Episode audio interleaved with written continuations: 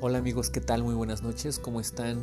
El día de hoy, en Historia Callejera, les quiero platicar de dos temas que van de la mano, que es la historia y el arte.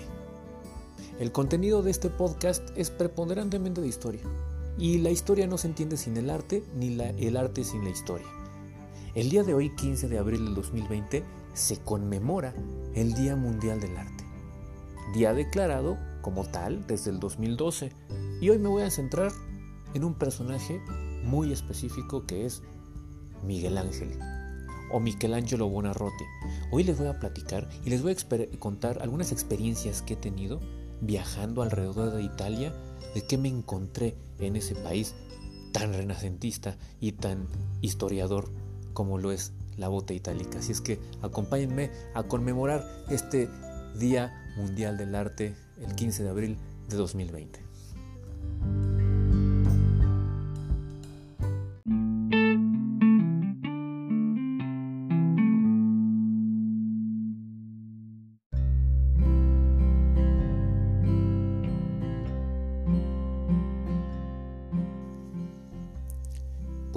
Comencemos a platicar de Miguel Ángel. En italiano, el nombre original es Michelangelo Buonarroti. Y es un personaje que nació en una época interesantísima. Una época sin la cual no podríamos entender el presente. Y les voy a explicar por qué.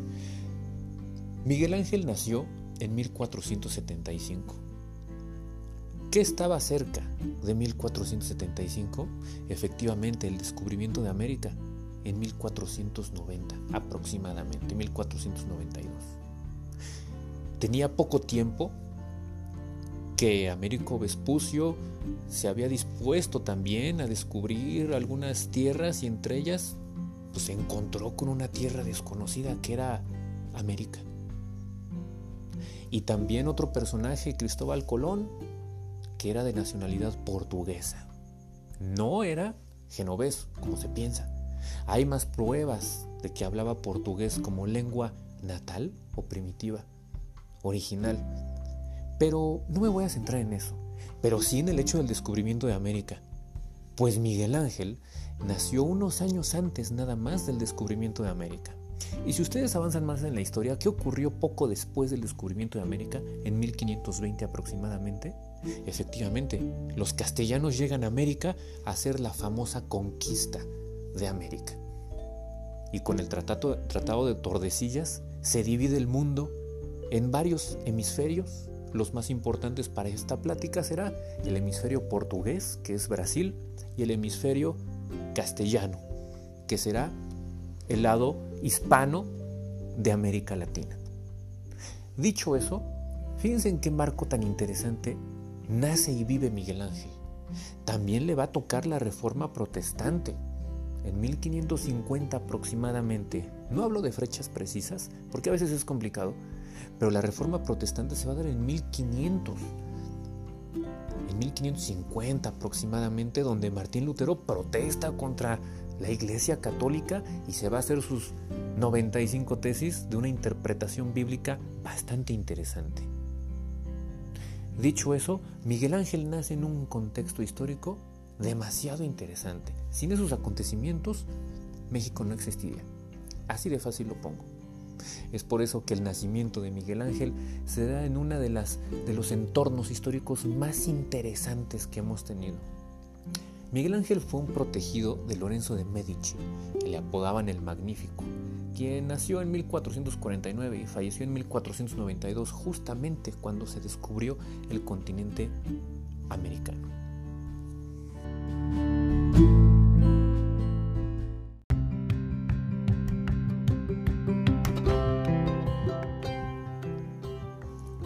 Otros acontecimientos históricos que rodearon el nacimiento de Miguel Ángel fue nada más y nada menos que la caída del Imperio Romano de Oriente, cuya sede estaba en la ciudad de Constantinopla, hoy la ciudad de Estambul, en Turquía.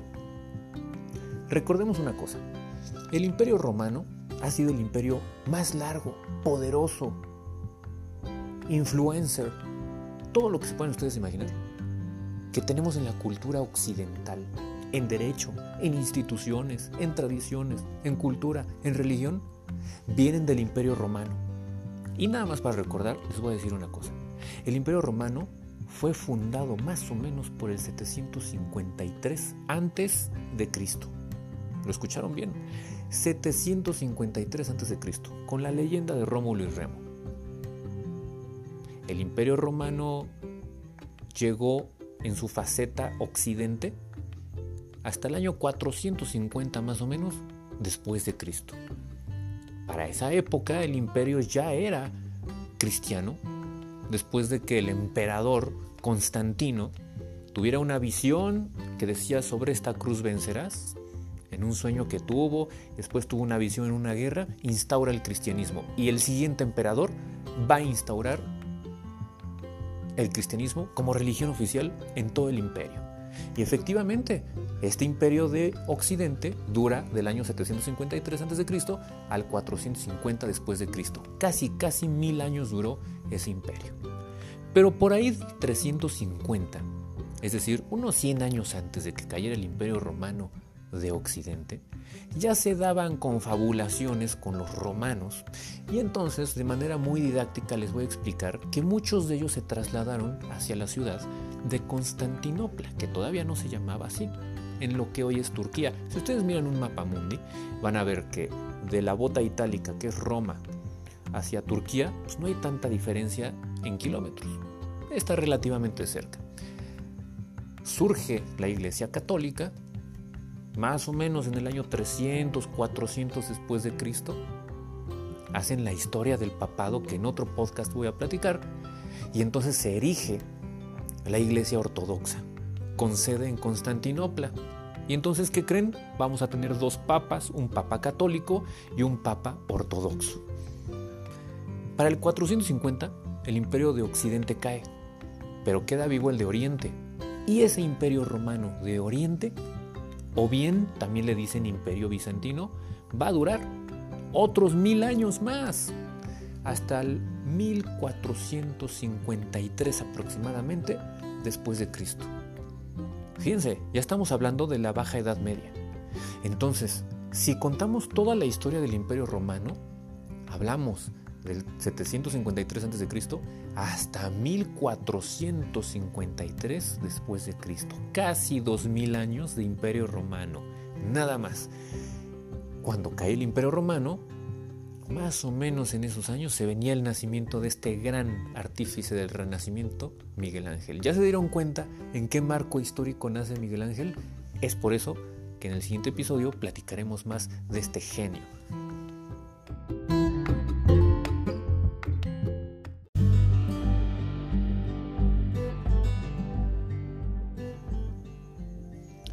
Era una tarde de mayo del año 2015. Era mi primera visita a Italia. El sol de mayo en Italia es fuertísimo. Si ustedes visitan Italia en esa época, va a haber una temperatura de entre 29 y 32 o hasta 34 grados centígrados. Recuerdo yo que después de muchas cosas que habían sucedido, atravesé el río Arno y me encontré con una basílica mediana de color blanco, un mármol penetrante, reflejante, que hacía recordar pues, todo el renacimiento que caracteriza a la ciudad de Florencia, en la Toscana, en la bota itálica. Florencia es una ciudad, el estado es la Toscana. Y recuerdo yo que caminé a lo largo de la plaza que está ahí en la Santa Croce y entré a la Basílica de la Santa Croce esta majestuosa catedral que tiene un olor a viejo, un olor a renacimiento y cuya entrada está caracterizada por algo bien interesante que son las tumbas de grandes personajes de la historia.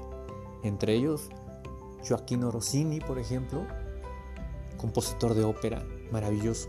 Si pueden, escuchen ópera de Rossini. Está la tumba de Galileo Galilei también, y está la tumba de nuestro personaje del día de hoy, que es Michelangelo Buonarroti, o Miguel Ángel en español. La Basílica de la Santa Croce es un icono imperdible si ustedes van a la ciudad de Florencia, ícono del Renacimiento. Cuando ustedes entran a la Galería de los Oficios van a encontrar muchos vestigios del Renacimiento, pero nada caracteriza tanto al Renacimiento como las tumbas de los personajes que estoy mencionando, que están en la Basílica de la Santa Croce. Y es por ello que cuando ustedes vayan a Florencia, les recomiendo visitar esta basílica. Ahí está su fecha de nacimiento. Hay un mausoleo dedicado a Miguel Ángel. Y en el siguiente episodio les voy a platicar qué pasó cuando visité Roma y cuando me encontré a la obra que voy a platicar también, que es La Piedad de Miguel Ángel, La Pietà. Así es que quédense aquí y vamos a escuchar el siguiente episodio.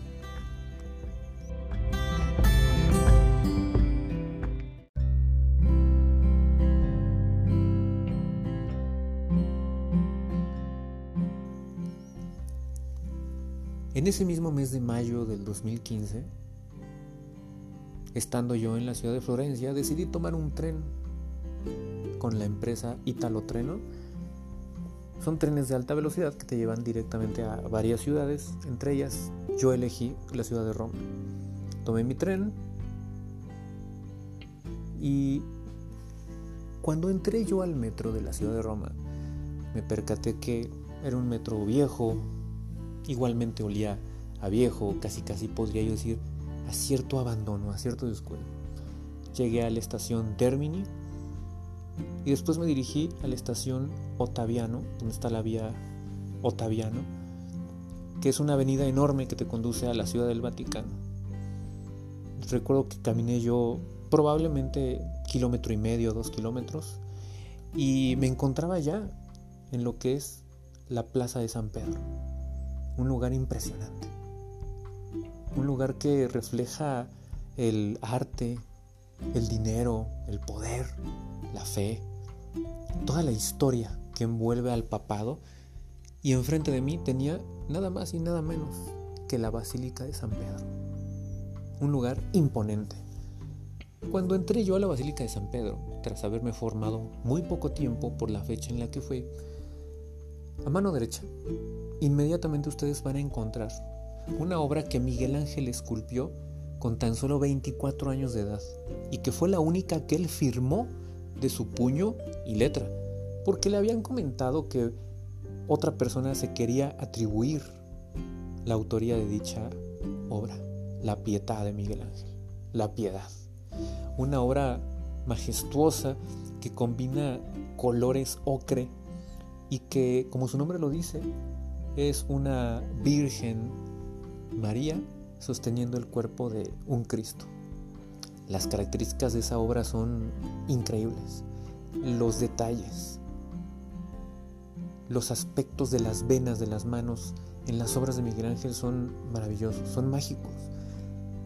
En los años 70 hubo un loco que se atrevió a subirse a la pietà y tumbarle a cincelazos la nariz a la Virgen a partir de entonces tiene un cristal blindado. Entonces, si ustedes quieren entrar a la Basílica de San Pedro, van a encontrar la pieta esculpida por Miguel Ángel, pero desgraciadamente está protegida ya por cosas que tuvieron que ver con atentados por fanáticos. Entonces, les recomiendo yo que visiten la piedad de Miguel Ángel en la Basílica de San Pedro en la Ciudad del Vaticano.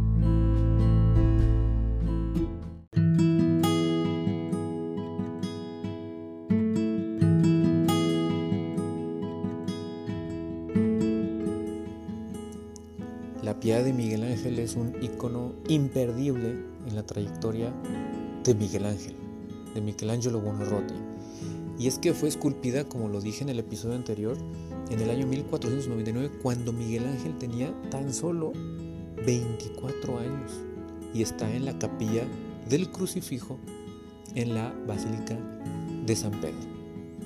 Es una obra en mármol que tiene una estatura más o menos de 1,95, 2 metros probablemente de alto.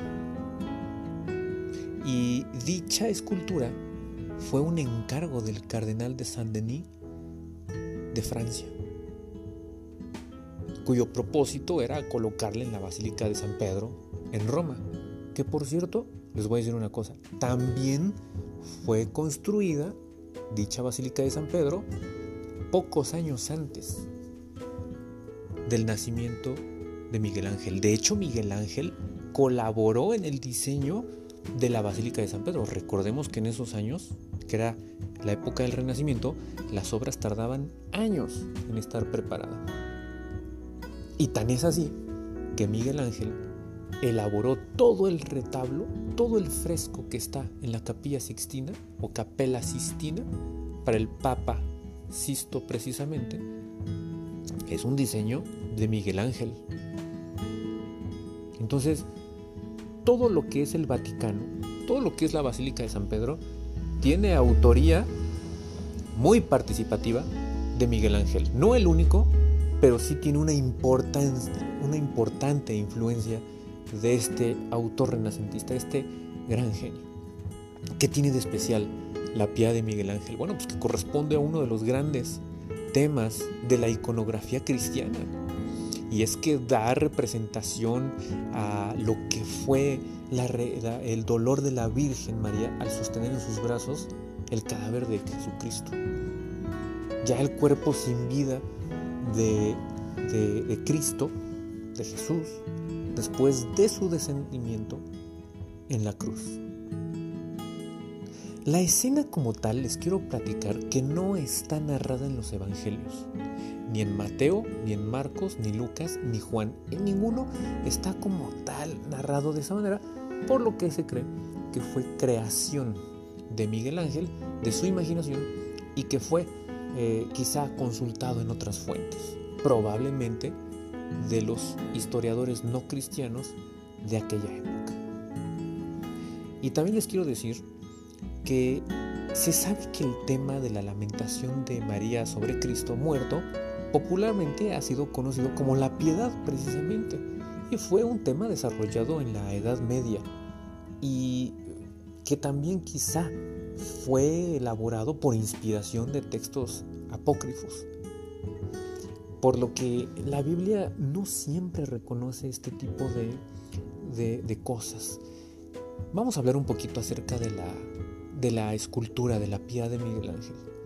Está hecha con base en mármol blanco extraído de las montañas de Carrara y que tiene fama porque se decía desde la Edad Media que ahí se conseguía el mejor mármol del mundo.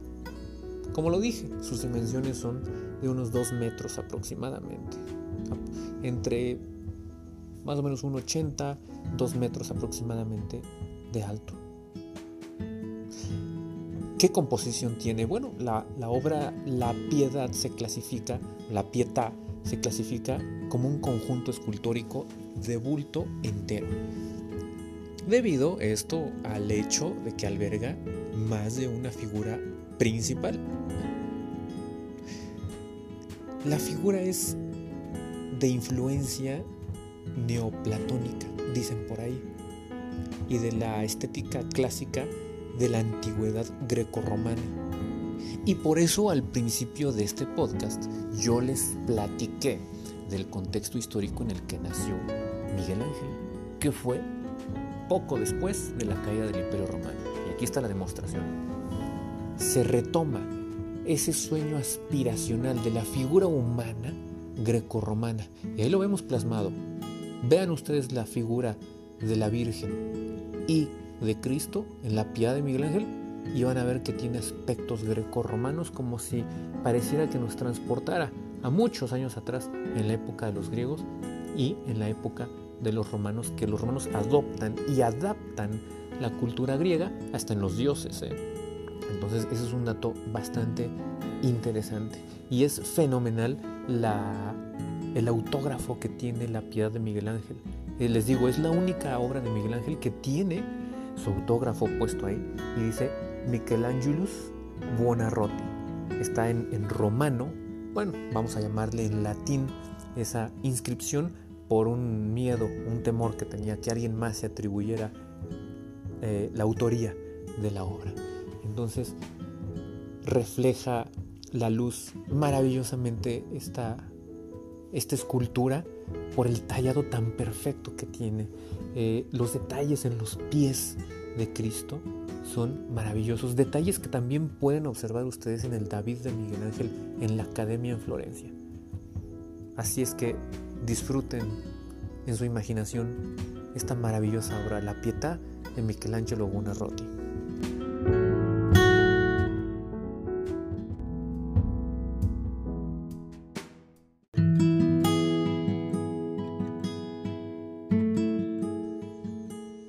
Y por último, en este pequeño podcast les quiero platicar que Miguel Ángel formó parte de la política también y que formó parte del gobierno de Florencia bajo el régimen de los famosísimos Medicis. Si ustedes visitan la ciudad de Florencia, van a encontrar el palacio ahí de los Medicis, muy cerca de Santa María Novella, muy cerca de la estación del tren que yo les platicaba episodios antes. Estar en Florencia es visitar una ciudad renacentista de a de veras. Es encontrarse en callejones estrechos, llenos de música, llenos de rondallas.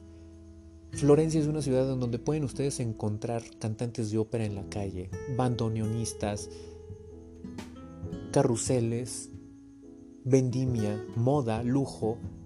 Pueden encontrarlo todo. Y en el Ponte Vecchio se encuentran una de las mejores joyerías del mundo. ¿eh? Sin lugar a dudas, en donde pueden hacer grabados muchos otros eh, artilugios de, oro y de plata que venden ahí en el Pontevecchio, donde por cierto tocan música en vivo, pequeños grupos improvisados y algunos no tanto, pero que es sin lugar a dudas un lugar muy romántico. Hay otras obras muy famosas de Miguel Ángel, como por ejemplo eh, el David.